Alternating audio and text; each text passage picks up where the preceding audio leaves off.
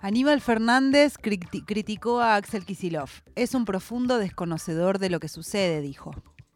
El ministro de Seguridad de la Nación, Aníbal Fernández, criticó hoy tanto al gobernador bonaerense Axel Kisilov como a su par provincial, Sergio Berni, en medio de la discusión política a raíz del asesinato de Daniel Barrientos, el chofer de la línea 620 en La Matanza. Bueno, un bardito eh, interesante se armó respecto de eso a nivel político. Ya sabemos la noticia trágica del, con la que nos desayunamos el día lunes. Eh, pero bueno, esto tuvo su correlato después eh, con la agresión que hubo a Sergio Berni el lunes al, al mediodía. Y después tuvo una discusión política a tres puntas. Hay algo que pasa que es extraordinario en la seguridad a nivel nacional que es que vos tenés desde el inicio de estas gestiones, o sea, desde diciembre de 2019, han cambiado ministros en todo, salvo en Provincia de Buenos Aires, en- tanto a nivel nacional como en Ciudad de Buenos Aires, pero vos tenés un escenario de pelea total entre ministro de Seguridad de la Nación, ministro de Seguridad de la Provincia de Buenos Aires y ministro de Seguridad de la Ciudad, permanente, Mm. todos contra todos.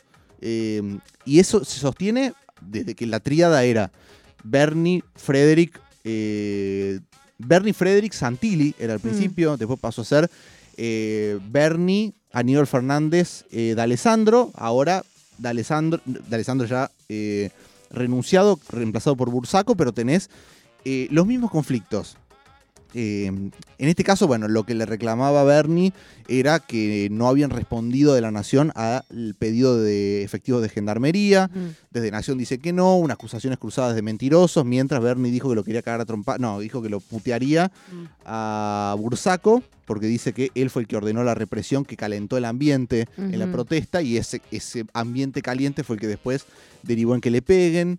Eh, bueno, toda una serie de acusaciones cruzadas, pero también hay algo detrás a nivel político de este bardo entre Bernie y Aníbal Fernández, que eran buenos amigos antes.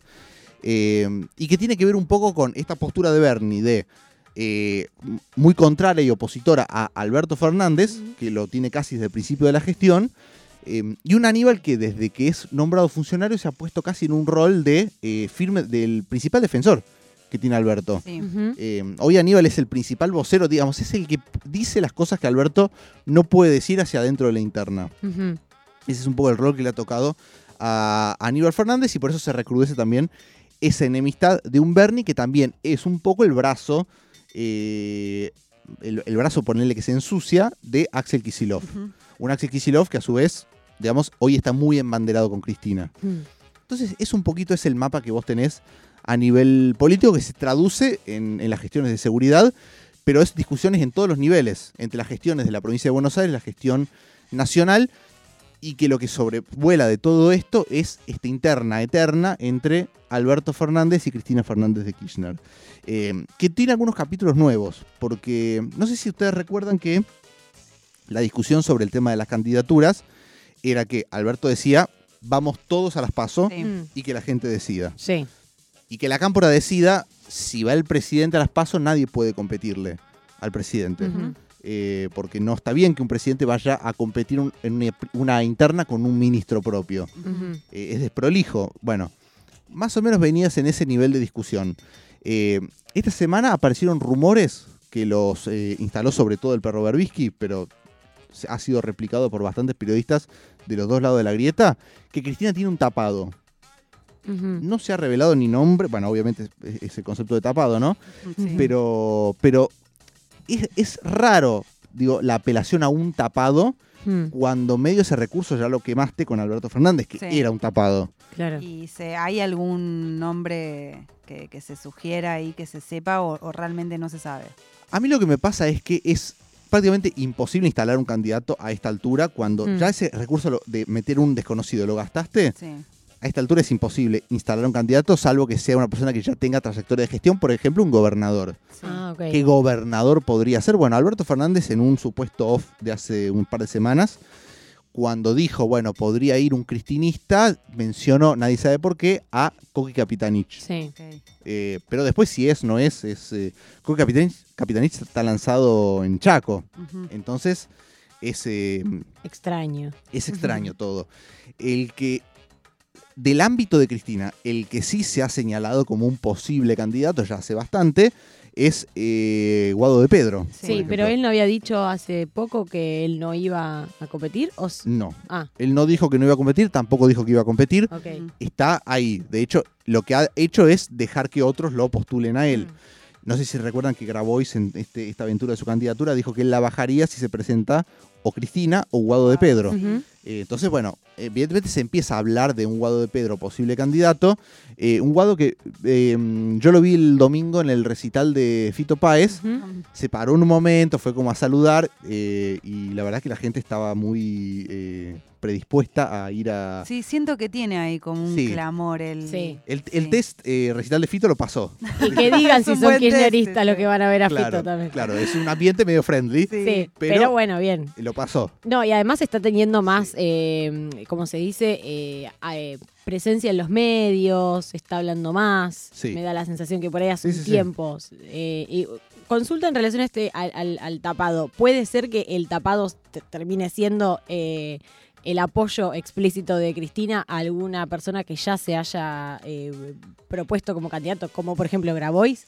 ¿O sería raro? Podría ser. Yo la verdad es que si, si vos me das eh, índice de posibilidades de que Cristina Mm. apoye una candidatura de Grabois públicamente, te la daría en 0,001. Ok. Está. Eh, no, no lo veo muy posible, pero a un Guado de Pedro sí, lo que pasa es que no sería tampoco el concepto de tapado, porque ya se viene hablando bastante Claro. de Guado de Pedro. Pero ustedes recuerdan lo que dije de, bueno, cuál era el debate sobre el tema de las pasos y el presidente, si tenía que ir Sí. alguien o no. Sí. Bueno, escuchemos lo que dijo Guado de Pedro anoche.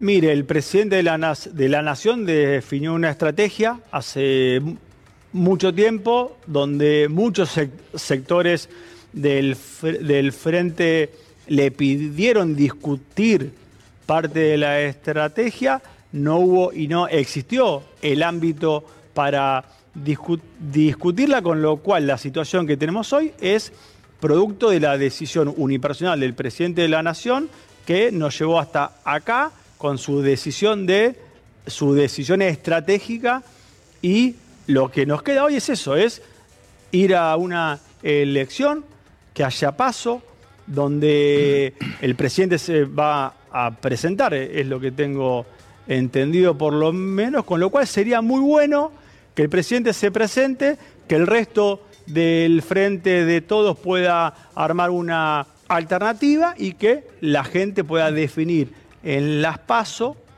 cuál es el mejor candidato del frente o mejor candidata. ¿A Cristina la ve candidata? Mire, yo suelo no hablar eh, por terceras personas, ¿no? Y me bien. parece que es muy importante. La esperamos a Cristina acá también. ¿eh? Muy bien, bien. Dígale que no mordemos. Bueno, está agarroneó invitación ahí Sí. eh, gato, pero lo que dijo es, o sea, habló de dos listas. Mm. Dijo, bueno, que el presidente vaya si quiere ir y el resto del frente de todos, en el resto yo interpreto, bueno, es el cristinismo, es el masismo Mm. eh, y son estos sectores que están medio enojados con Alberto Fernández, se organicen otra alternativa. Eh, entonces empieza a plantear este escenario de, bueno, ya cambia el discurso. Ahora, bueno, podemos enfrentar a Alberto Fernández porque Alberto Fernández decidió unilateralmente que la estrategia sea esta. Claro, si no a la cámpora, digamos, no le queda otra que no presentar Claro. un, un candidato. Claro, entonces dice, bueno, a- ahora dado este escenario, podemos. Con lo cual, a mí me parece que ahora se abre el camino, porque ya si tanto un sector como el otro están diciendo, vamos a paso, Mm. se abre el escenario para que haya una paso, después habrá que ver si va Alberto o no.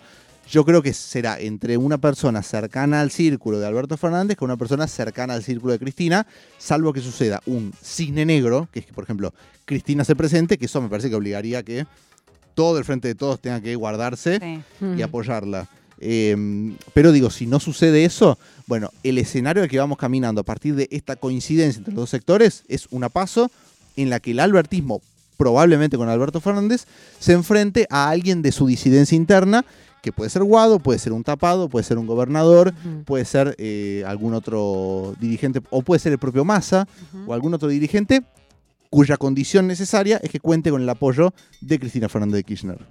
Bien. Menos mal que lo tenemos a Mati Mouset para aclarar eh, la confusión total que viene siendo este 2023 de camino a las elecciones. Nosotros, nosotres, nosotras, casi 5 de la tarde, seguimos haciendo Ayúdame Loco.